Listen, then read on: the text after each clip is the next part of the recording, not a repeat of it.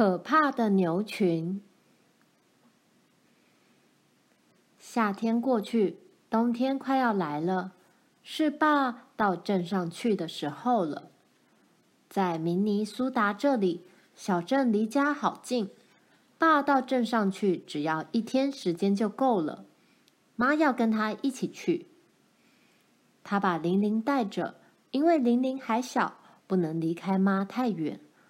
可是玛丽和罗兰都已经是大女孩了。玛丽快满九岁，罗兰即将满八岁。所以当爸妈不在时，他们可以留在家里照料一切。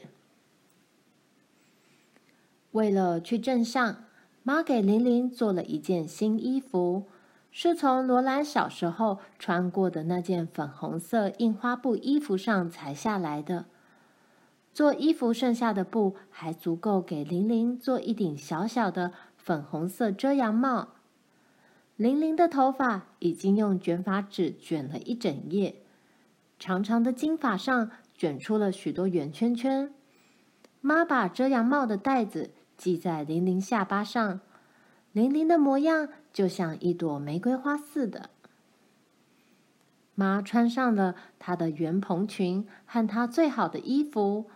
衣服上面有小小的草莓图案，这套衣服就是很久以前住在大森林里时，她穿去参加奶奶的枫糖舞会的那套衣服。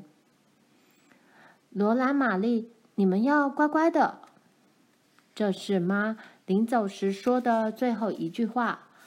她已坐在篷车坐板上，玲玲坐在她身边。他们的午餐。已放进篷车里。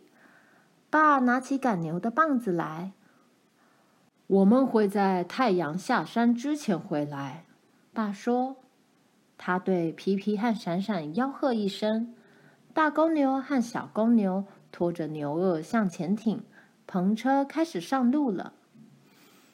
再见，爸！再见，妈！再见，玲玲！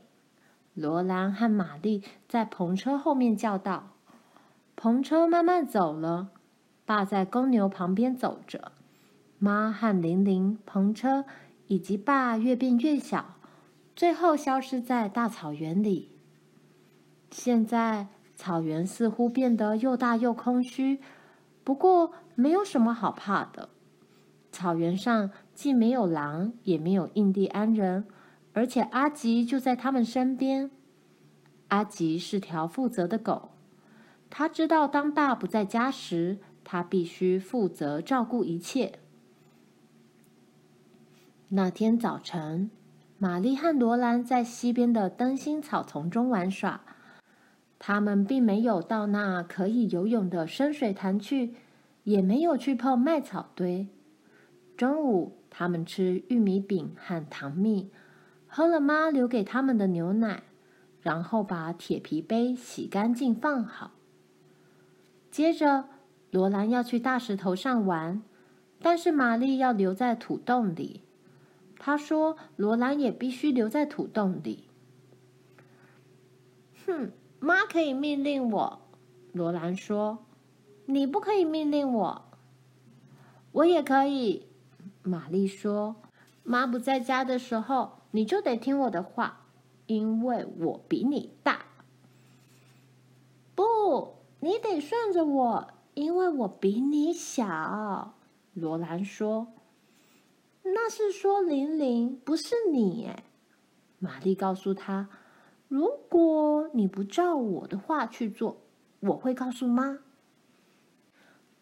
我觉得我可以到我想玩的地方去玩。罗兰说。玛丽去抓他，可是罗兰的动作太快了，他冲了出去。本来他可以跑上小路的，可是阿吉挡在路上。阿吉紧张的站在那里，望着小溪对岸。罗兰也朝那边望去，这一望，他尖叫了起来：“玛丽！”牛群把爸的干草堆团团围住了，正在吃干草。他们用脚抵进干草里去，把干草挖出来吃掉，并且在上面踩。这一来，皮皮、闪闪和斑斑到了冬天就没有干草吃了。阿吉知道该怎么办，他咆哮着跑下土阶，到木板桥去。爸不在家，没法拯救干草堆，他们必须把牛群赶走。没用的，我们没办法的。玛丽说：“她吓坏了。”罗兰跑在阿奇后面，玛丽跟在罗兰后面。他们越过小溪。经过水源地，跑上了草原。现在那些凶恶的大牛就在眼前不远的地方了。他们的长脚挑挖着，粗壮的腿猛踏着、推挤着，大嘴哞哞的叫着。玛丽被吓得动也动不了，罗兰也被吓得站不稳脚。不过他还是使劲的扯了扯玛丽，用力一拖。把玛丽拖着跑。接着，他看见了一根棍子，他一把抓起来，就大叫着向牛群跑过去。阿吉狂吠着向牛群扑过去，一头大红牛用脚向阿吉猛撞，阿吉一跳，跳到红牛的背后，红牛喷着气，拔腿就跑，其他的牛也推推撞撞的跟在他后面跑。阿吉、罗兰和玛丽在后面追赶，可是他们却无法把这些牛从干草堆旁赶走。牛群在两座干草堆之间穿来穿去，或者团团打转，互相挤来挤去，嚎叫着，把干草挑到地上用脚踩。滑到地上的干草越来越多，罗兰喘着气，一面跑一面挥舞着棍子。